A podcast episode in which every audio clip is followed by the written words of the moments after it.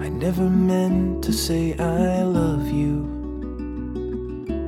I never meant to lead you on. But sometimes pride can get the best of me.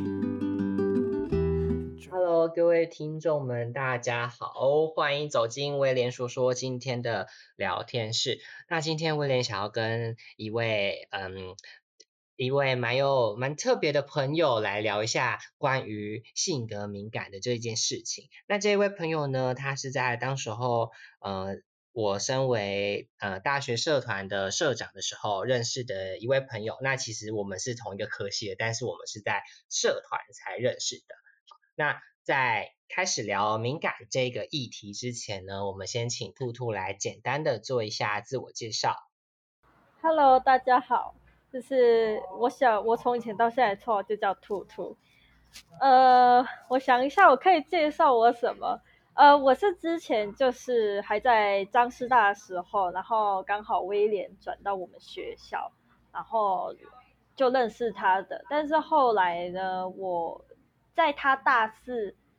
呃，在我大三的时候呢，就是我有一阵子休学，然后后来就是在威廉大四的时候呢，我又转学去就是高师大这样子。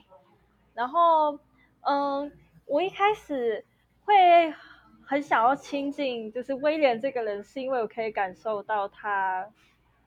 有一种就是跟我一样，就是容易的敏感。然后我觉得，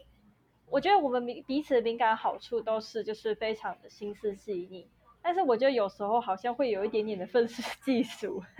好，没有关系，其实是，嗯，其实我们从声音就可以听起来，突突他现在有一点点小小的紧张。那其实我觉得这个就是一个，呃，很常见敏感族群里面，呃，很常见的一个特性。那其实我想要，呃，再多了解一下，就是兔兔你在，呃，敏感这个。呃，例如说，呃，我们说这个性格它出现的时候，你通常是在什么样子的状况下，敏感的这个性格它会突然从你的身体冒出来？我觉得应该会是在可能跟人家，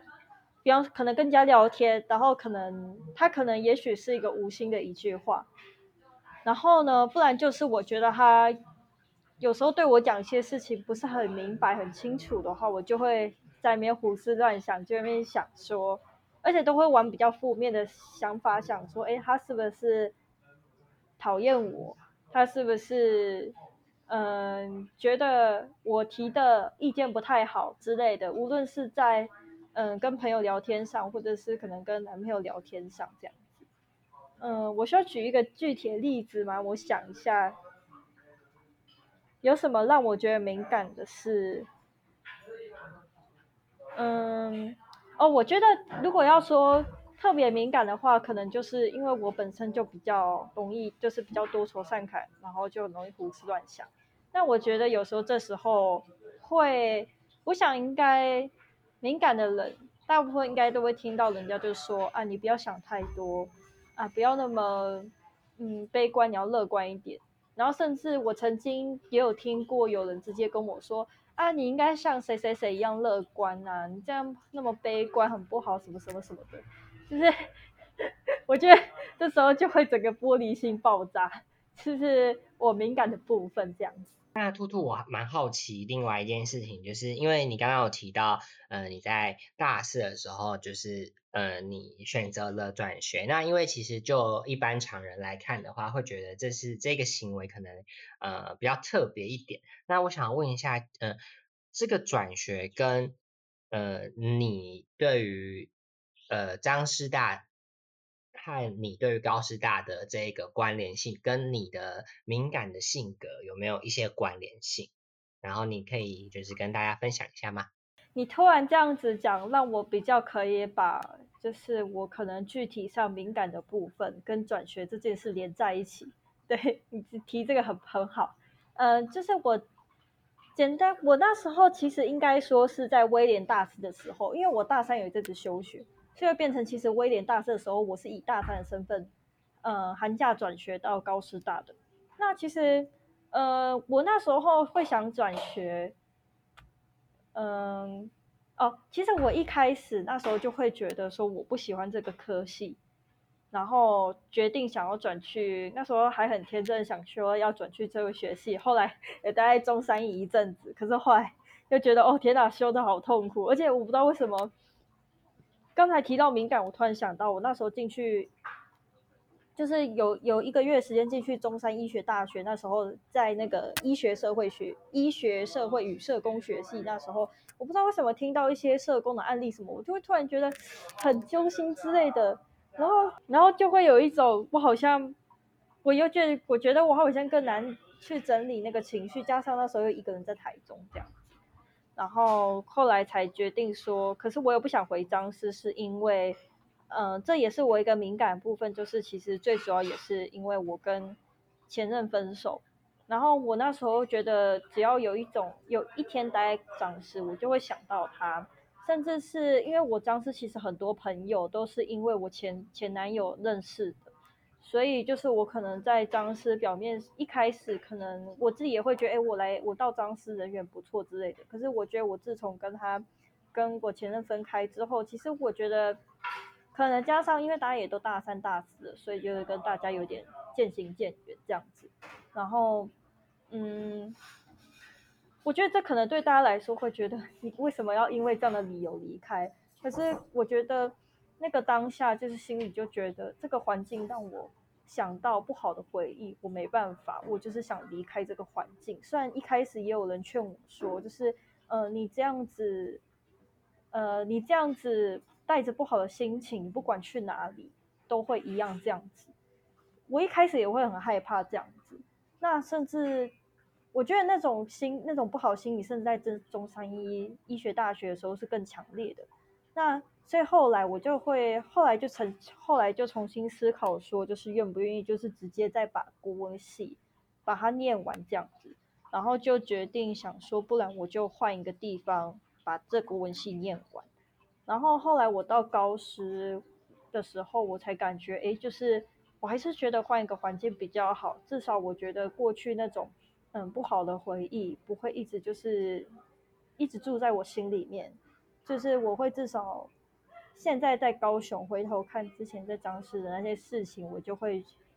觉得哦，好险我离那些不好距离，那离那些在张师不好的记忆保持一点距离，其实也是好的。然后我现在在高师，其实也交了一些我觉得，哎，真的对文学还蛮有兴趣的朋友，所以我现在待高师，呃，也蛮开心的这样子。而且我也觉得很谢谢，就是那时候我从呃要转去高师，然后嗯，威廉也是觉得，也是也是在一旁支持我这样子。然后甚至也是，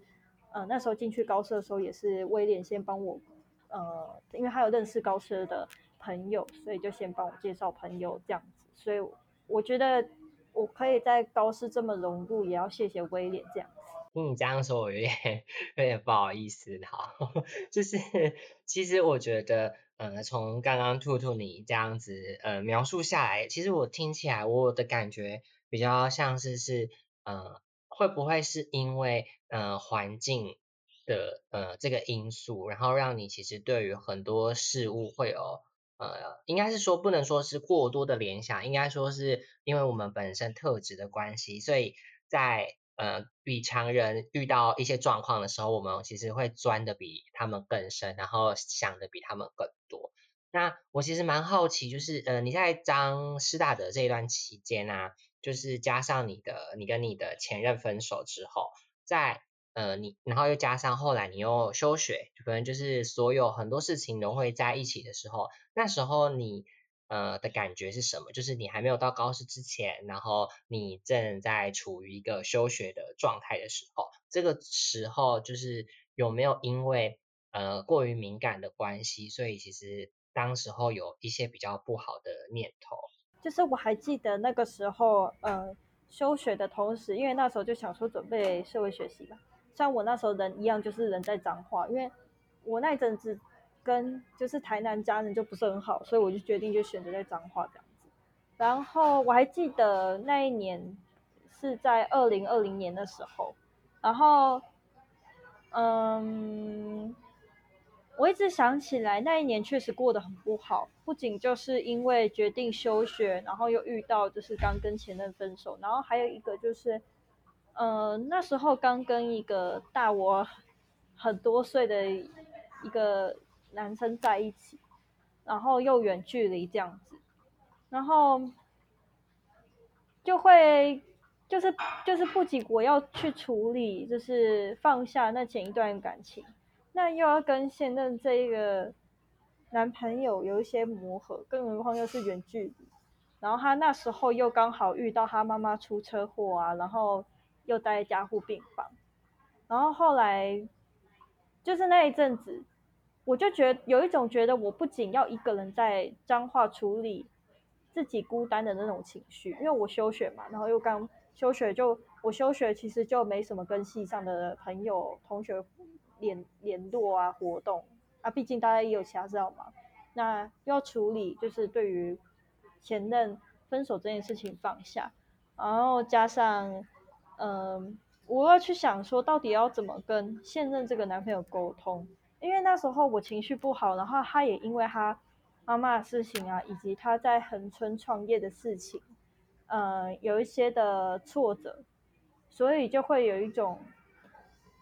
我那时候就会有一种觉得说，为什么当我很难过的时候，就是你不来关心我，你是不是讨厌我这样子？呃，我觉得这个这个应该可以，就是我敏感的点这样子，然后就这样子，就是会会一直往这个负面的地方越想越深，越想越深，然后会想到说啊，就是我没有朋友啊，我休学了没有朋友了，然后嗯，我又跟前任分手了，然后现任跟跟这现任又处得不来，然后我就觉得我是一个人啊，没有人了解我之类之类之类的，然后就从这里开始就会整整的整个整个负面想法连带的情绪出现。那我想这应该就是，呃，我我只是敏感造成我这样造成这样子的我。只是我想，呃，再问兔兔的是，呃，因为其实你刚刚讲起来的感觉，我其实听起来会有一点觉得说，好像是有一种，呃，你被你的头被压在水里面，但是你好像没有办法把头抬起来，然后一直有一种很像快要溺毙的感觉。然后其实我，呃，应该是说我的问题，呃，比较想要再更深入的问的是，你在，嗯、这么难过，然后这么不舒服，这么寂寞，然后这么觉得好像这个世界都不要你的时候，呃，你是怎么样去度过这一个时期的？因为毕竟我们现在在聊天的时候，你应该其实有有算是呃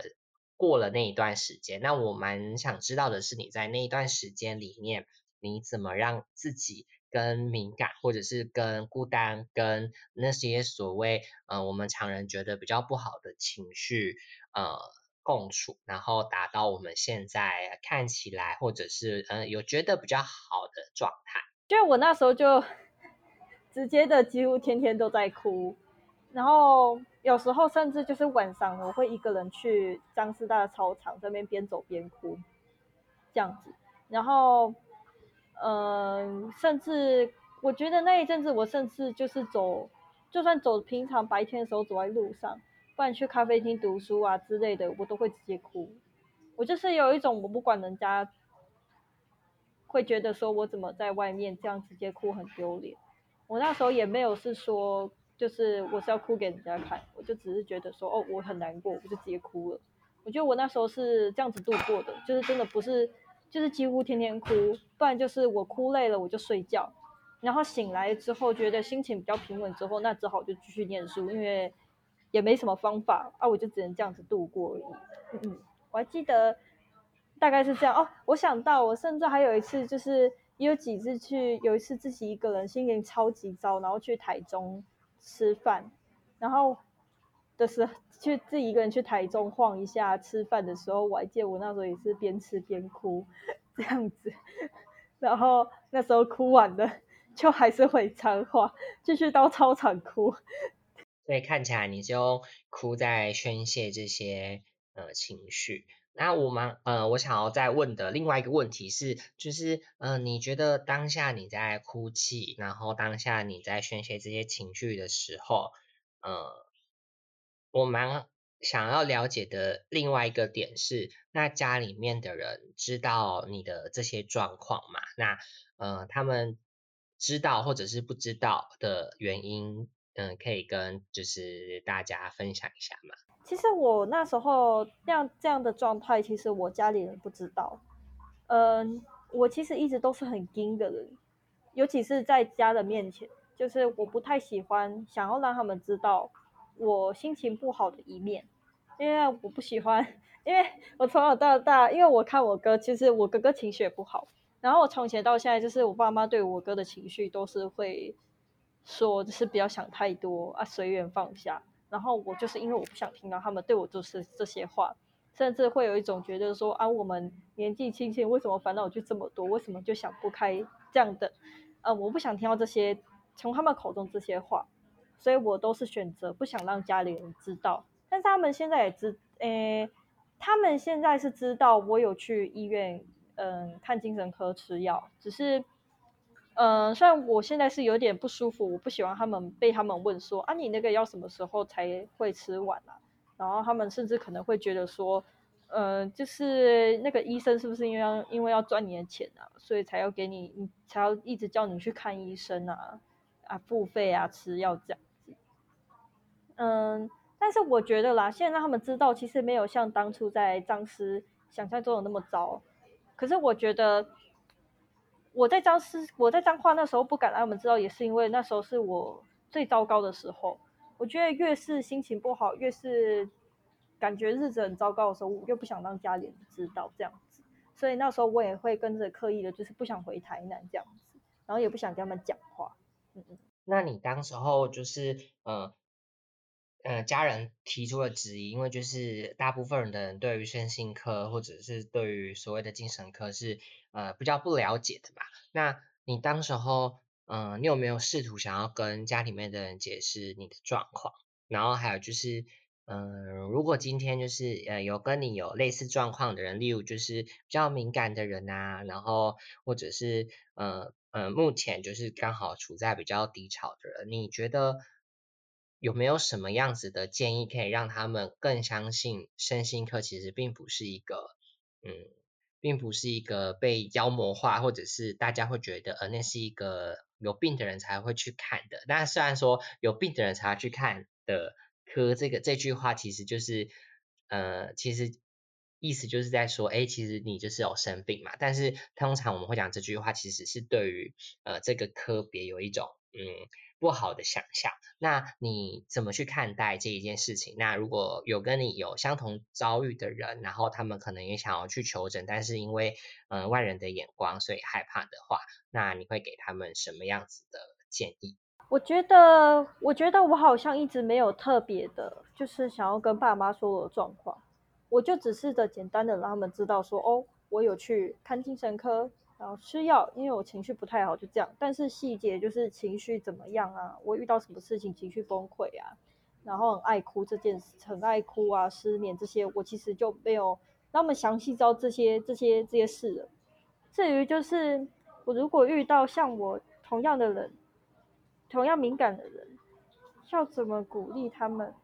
去看身心科嘛？就是不要害怕别人眼光去看。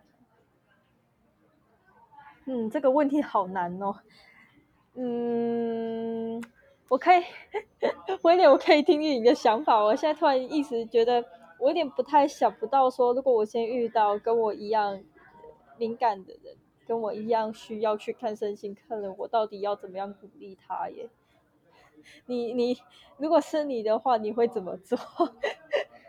可以这样反问你吗？想先听你的想法。当然可以啊，就是，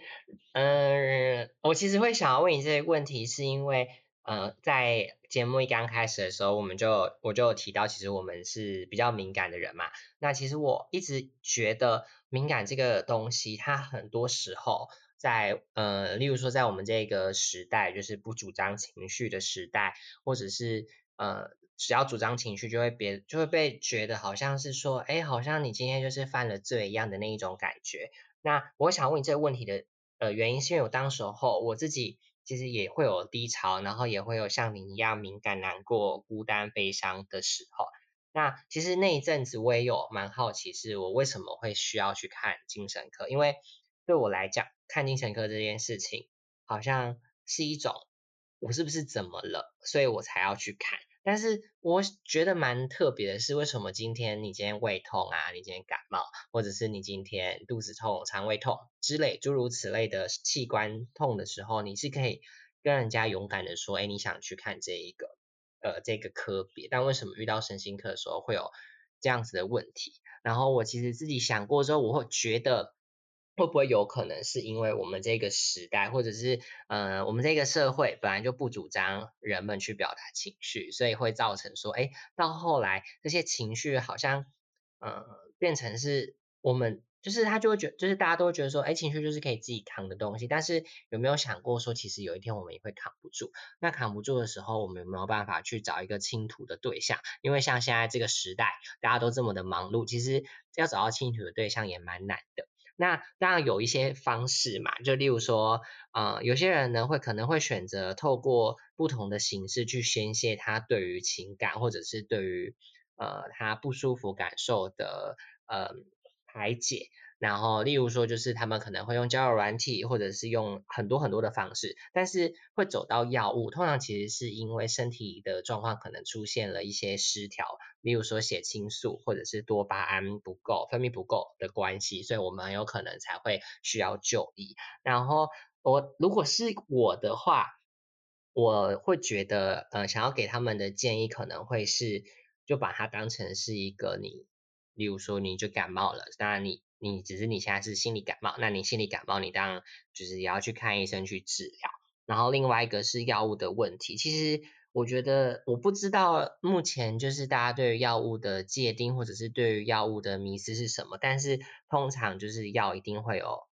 耐受性或者是依赖性类似这样子的状况，所以很多人可能会觉得你吃这个药不好。那因为吃药对身体本来就不是一个。很好的事情，因为毕竟它是透过化学的方式去治疗嘛。那但是我会觉得说，如果这个时候你已经没有办法再透过外界任何的力量去协助你，就是说，例如聊天或者是有朋友陪伴的话，那我觉得起码药物这件事情，它可以先让你冷静下来，好好的去思考，呃，你的下一步，或者是好好的让你就是沉浸在这个时间里面，不要再去有。过多，或者是在跟环境有更多的接触。嗯，我的想法是这样。那兔兔，你觉得呢